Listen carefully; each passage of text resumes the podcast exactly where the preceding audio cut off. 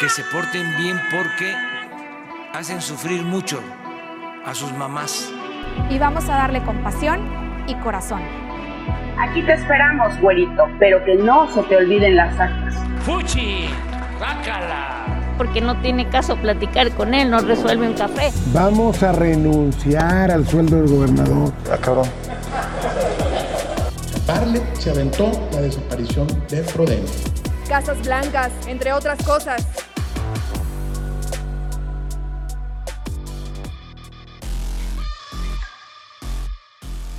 Extra, extra, aquí les traemos los titulares.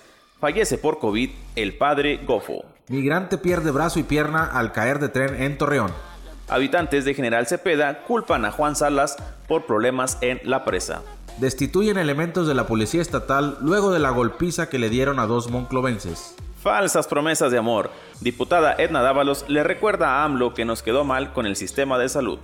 Regresan a clases niñas y niños de Coahuila. Arranca gobernador Riquelme, programa regreso a clase seguro. Póngale un 10 a mi. Entregan equipo de rescate al cuerpo de bomberos de Arteaga. Sobran choques en la 57 para estrenarlo. Señoras, señores y señoros, bienvenidos de nueva cuenta a su programa Reinforma en donde estaremos informando y desinformando a la sociedad de todo el acontecer diario de Coahuila, México y el mundo. Y por supuesto, uno que otro chisme de aquí del barrio.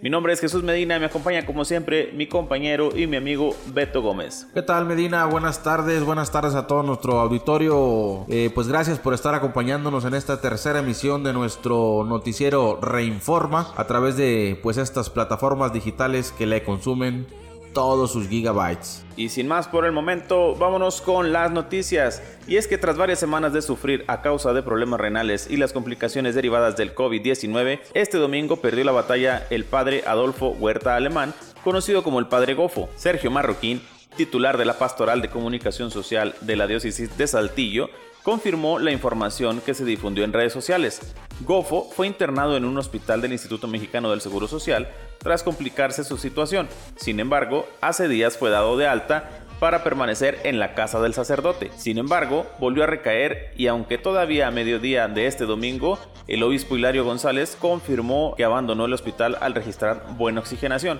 Finalmente por la tarde se confirmó su fallecimiento. Lamentable la situación. Eh, el padre Gofo, una persona muy querida por la sociedad, más que nada por, digamos que era el padre rebelde, ¿no? De, la comunidad católica. Exacto. Y pues sí, consternó, consternó su fallecimiento. Oye, bueno, pues como tú bien lo dices, eh, sí era muy querido por la comunidad. Pues bueno, lamentable su partida que si bien fueron complicaciones a causa del COVID, eh, lo que terminó por quitarle la vida pues fueron sus problemas, sus enfermedades crónicas que, él padecía desde hace tiempo, a pesar de, estas mismas enfermedades, que tenía diabetes tipo 2. Problemas renales, era lo que Sí, problemas renales. comunicado. Eh, pues libró el COVID, logró salir del COVID y finalmente pues... Las secuelas, ¿no? Fueron las que terminaron acabando con su vida. La ventaja es que el padre sabemos dónde está ya. Exacto. Él tiene el, pase directo al cielo. Se fue en su moto con rumbo hacia el cielo. Uno es el que, quién sabe dónde vaya a terminar en caso de que se nos acabe la, factura. Se fue a pasear a San Pedro. Pero bueno, vámonos a, más información.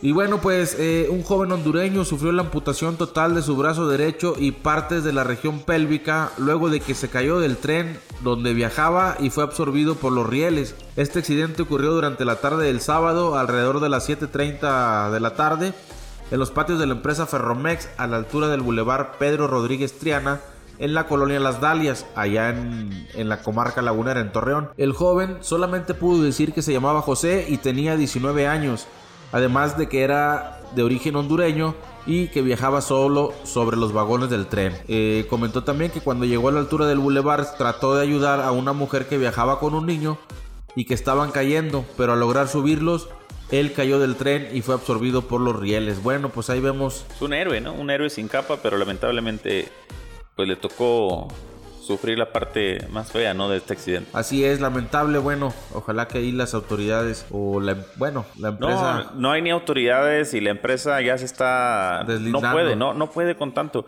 tenemos un problema de, de migración intenso. El fin de semana pasado, no este, digo, el, el antepasado, perdón, fueron más de 1500 migrantes que pues, luego, luego, dicen que rescató el Instituto Nacional de Migración, no, que detuvo el Instituto Nacional de Migración. Claro. Digo, 1500 en tres días. Se están aventando un promedio de 500 personas detenidas que están de manera ilegal aquí en el país.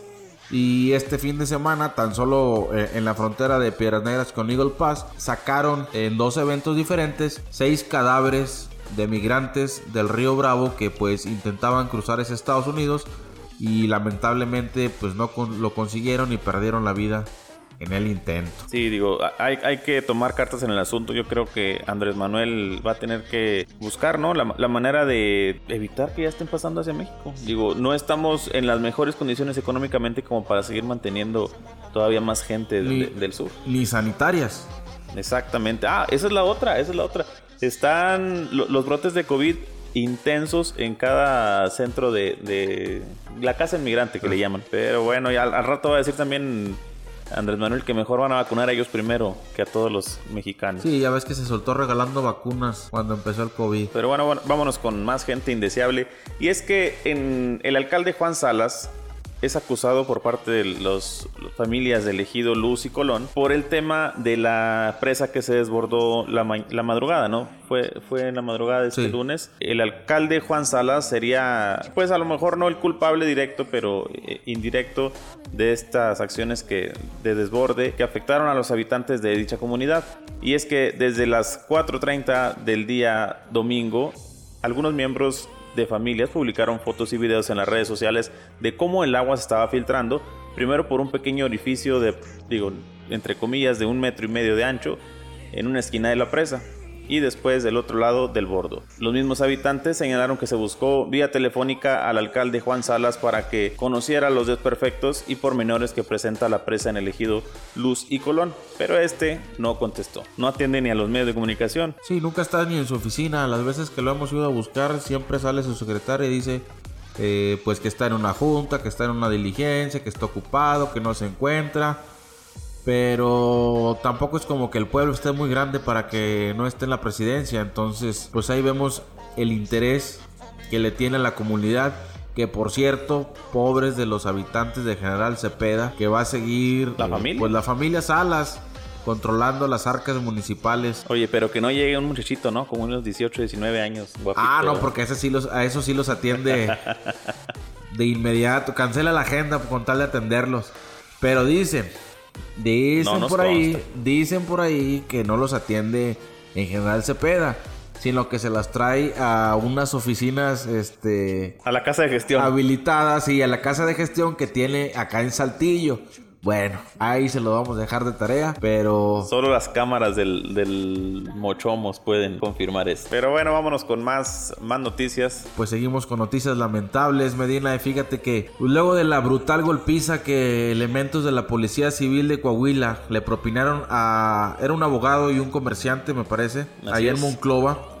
La Secretaría de Seguridad Pública decidió suspender de sus funciones a los agentes que participaron en esta presunta agresión. Eh, de acuerdo a un boletín informativo que emitió la dependencia, se establece que el incidente ocurrió el pasado 20 de agosto a las 23.45 horas en la colonia Azteca, allá en la capital del acero.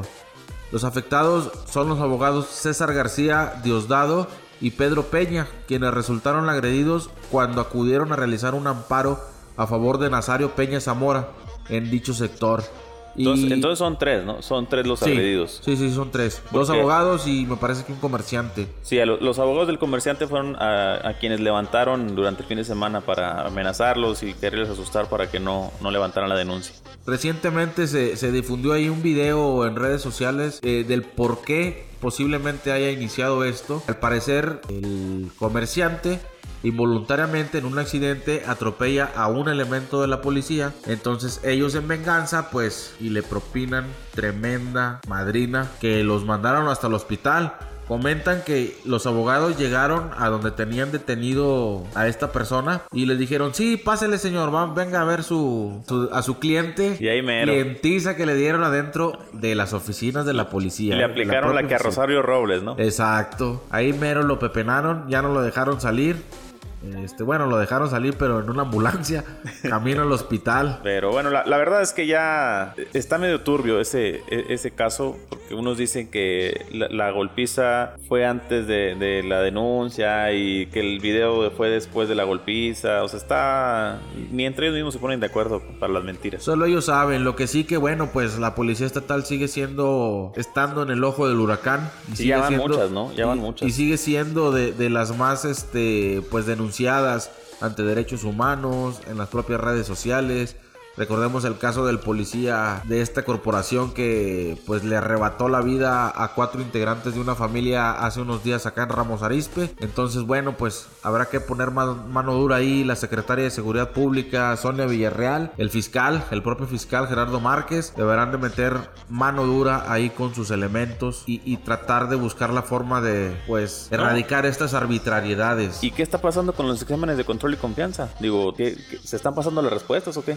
Pues yo creo que como en la escuela se están copiando el examen o, o como la muchachita que salió embarazada antes de casarse y lleva eh, exámenes para análisis de, del Ándale. hermano. Sí, sí, sí. Entonces ya no sabemos qué, qué esté pasando. Pero pues hablando de, personas no gratas, Medina. Vámonos con el señor Andrés Manuel López Obrador, pues este prometió construir un sistema de salud público como el de Canadá, Reino Unido o Dinamarca.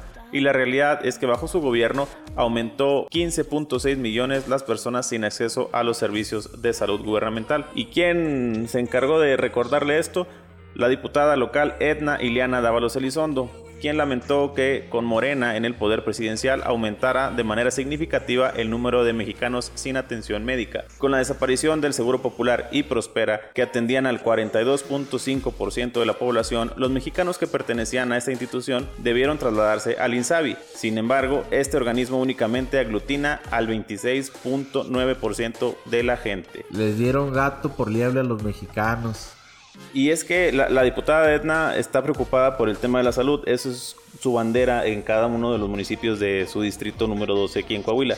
Ya fue y le puso su farmacia al municipio de Parras, también donde gobierna Morena, en labora- Cepeda. el laboratorio de análisis clínicos. Ah, sí, sí, que- o sea, que no, es cualquier farmacia. Que también inauguró en O Parras. sea, va y le, va y le pone estudios, análisis y lo que necesite la gente. Digo, hay cercanía por parte de la diputada. Y, y cuando se trata de defender a, a los coahuilenses, la hemos visto que levanta la voz en el Congreso, pone el dedo en el reglón, con todo por la defensa de los coahuilenses, de sus intereses, de sus derechos. Y es que no se queda callada, ¿no? No, e- eso, es, eso es lo bueno. Carbura todo lo que, lo que dice, no nada más habla por, por hablar, como sus compañeros de, de otras bancadas. Los guindos que ni saben leer. Exactamente.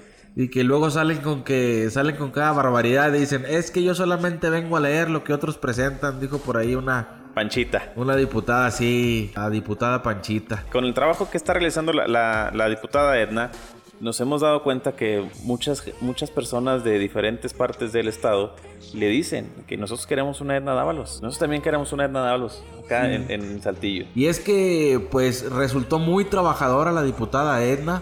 Eh, desde el primer día regresó a su distrito.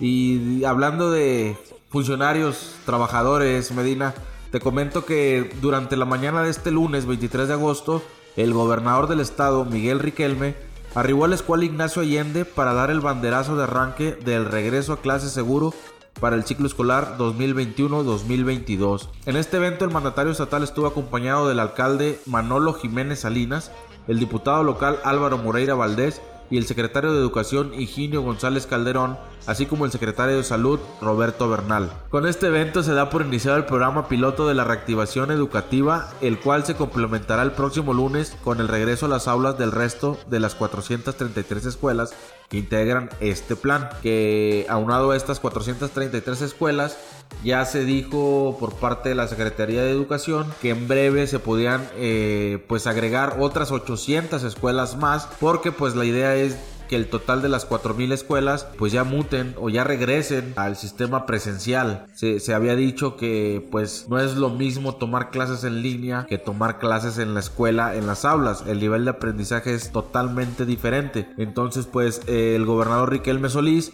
señaló que esto es un trabajo en equipo de familias, maestros y gobierno para que el regreso a clases se dé de manera segura. Sí, la verdad es que hoy me tocó también ser parte de, los padres de familia que se reintegran a estas actividades educativas y por más que nos moleste, los, los colegios, bueno, en el colegio donde están mis hijos adoptaron un carrusel enorme para a todos tomar la temperatura, a todos aplicarles gel. Y sí va a ser a lo mejor un poquito más tedioso, pero es por bien de, la salud de todos. Exacto, a lo mejor te tardas cinco minutitos más, pero te quedas con la certeza de que tu hijo va a estar pues en una escuela que se preocupa por la, por la seguridad sanitaria, pues tanto de los maestros como el personal administrativo y principalmente pues de los alumnos. Y todos, ¿no? Hasta los mismos maestros de, las escuelas eh, públicas señalan que es mejor trabajar desde el salón de clases porque dicen que trabajan más estando en casa porque les toca chutarse a los alumnos de, manera virtual y todavía chutarse a las juntas que, se les ocurre ahí en las secretarías de, educación, les quita mucho tiempo de, todo su día. Sí, bueno, y ahí una de las menores que tuvo la palabra en el evento el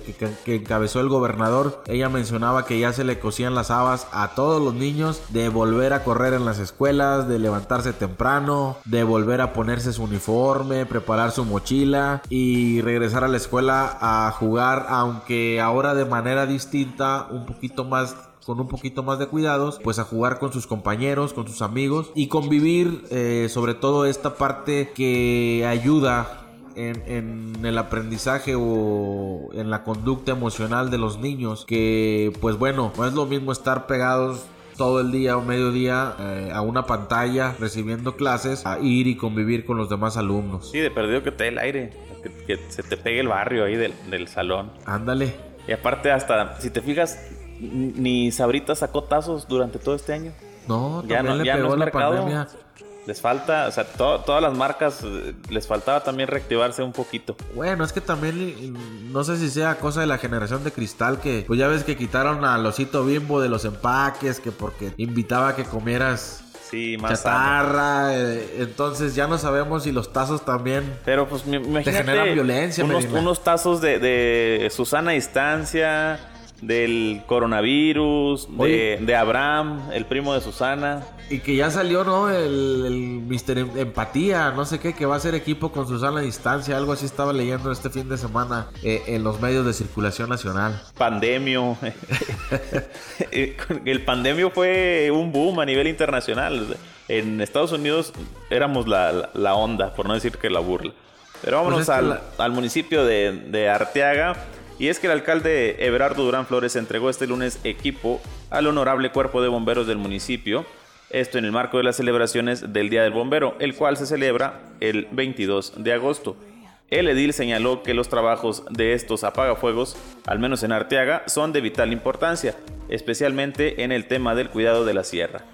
Dicho equipo, donado por una empresa saltillense con un valor cercano a los 600 mil pesos, consistió en un par de tijeras de vida, un compresor portátil de gasolina y demás herramienta utilizada especialmente en accidentes vehiculares. Asimismo, el cuerpo de bomberos fue informado de la llegada de la tarjeta de bomberos, la cual es gestionada por el Patronato de Bomberos de Saltillo, con la cual podrán recibir importantes descuentos en algunos establecimientos y restaurantes y apoyo educativo con becas de hasta un 100% de descuento para todos aquellos que quieran cursar alguna carrera profesional y un 80 para sus hijos. Por ahí anduviste, ¿no, Medina? En la entrega del equipo. Te hubieras tenido unas manzanas de Arteaga, hombre. No, no, no, no, llegamos tan allá. Para los que no conocen Arteaga, porque me ha tocado, tengo amigos que viven en, Arteaga, pero es más Saltillo que Arteaga.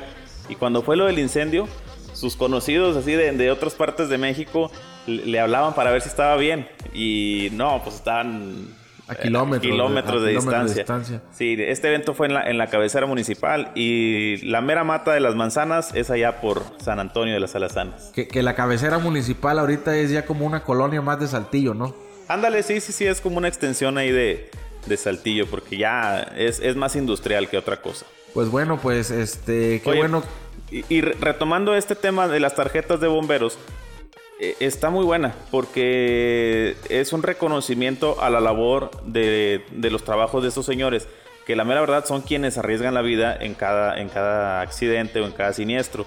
Les están ofreciendo comida gratis, café gratis en ciertas cafeterías, valga la, la rebusnancia, dicen por ahí. Eh, ya nada más les faltó un 2x1 en, en Cinemex. Buena cheve. Ándale. Para su día de descanso, que se hace una chevecita. Cubeta gratis en el botanero. Ándale. Pero Oiga, luego, ya luego se nos sale acabó. Más, luego sale más cara la carne que, Sí, que la sí, sí, no, cerveza. no, no vayan. Y, y- y esos fuegos no son fáciles de apagar. Ya se nos acabó el tiempo. Muchísimas gracias por habernos sintonizado este lunes. Me despido. Mi nombre es Jesús Medina. Nos vemos el día de mañana. Mi nombre es Beto Gómez. Muchas gracias por estar informados a través de Reinforma. Recuerden seguirnos a través de nuestras redes sociales como Reinforma MX y Entorno Coahuila. Estamos a través de Spotify, Google Podcast y todo lo que tenga que ver en podcast en las redes sociales. Hasta mañana.